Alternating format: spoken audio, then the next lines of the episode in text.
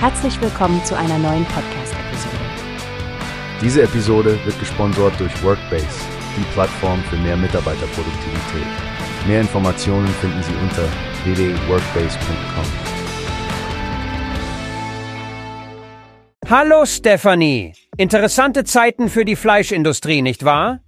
Gerade habe ich den aktuellen Bericht von Atradius Kreditversicherung gelesen, der besagt, dass die Zahlungsmoral in der Fleischbranche sich dramatisch verschlechtert hat. Ja, das habe ich auch gesehen, Frank.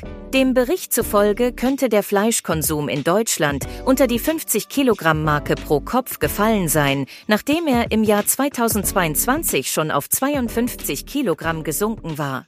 Genau. Und diese Abnahme beim Konsum setzt die Fleischverarbeiter ziemlich unter Druck. Michael Karrenberg von Atradius spricht ja sogar davon, dass von der Fleischbranche das höchste Zahlungsrisiko innerhalb der Lebensmittelbranche ausgeht. Richtig.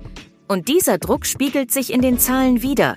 Eine Zunahme der Nichtzahlungsmeldungen nach Lieferungen an deutsche Unternehmen der Fleischbranche um fast 29 Prozent im Jahr 2023. Manchmal vergisst man leicht, dass hinter all diesen statistischen Daten echte Unternehmen stehen, die Schwierigkeiten haben, ihre Rechnungen zu bezahlen.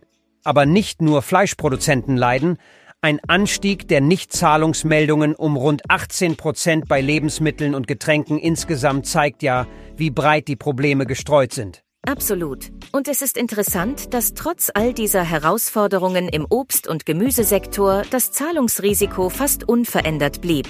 Das deutet darauf hin, dass die Konsumenten ihre Ernährungsgewohnheiten anpassen, vielleicht aufgrund eines gestiegenen Bewusstseins für Nachhaltigkeit und Gesundheit. Du triffst den Nagel auf den Kopf. Der Trend geht zu qualitativ hochwertigem Fleisch.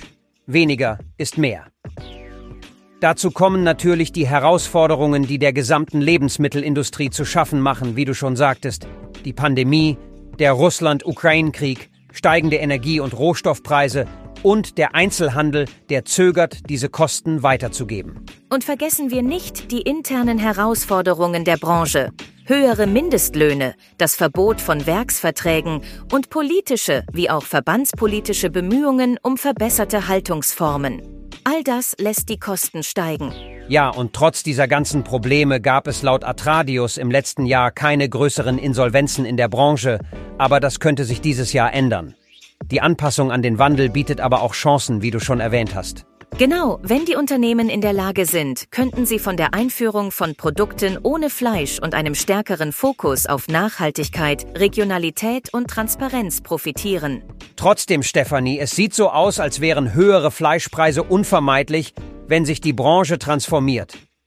Ich denke, wir sollten diesen Wandel weiter beobachten und die Auswirkungen sowohl auf Verbraucher als auch auf die Industrie im Auge behalten.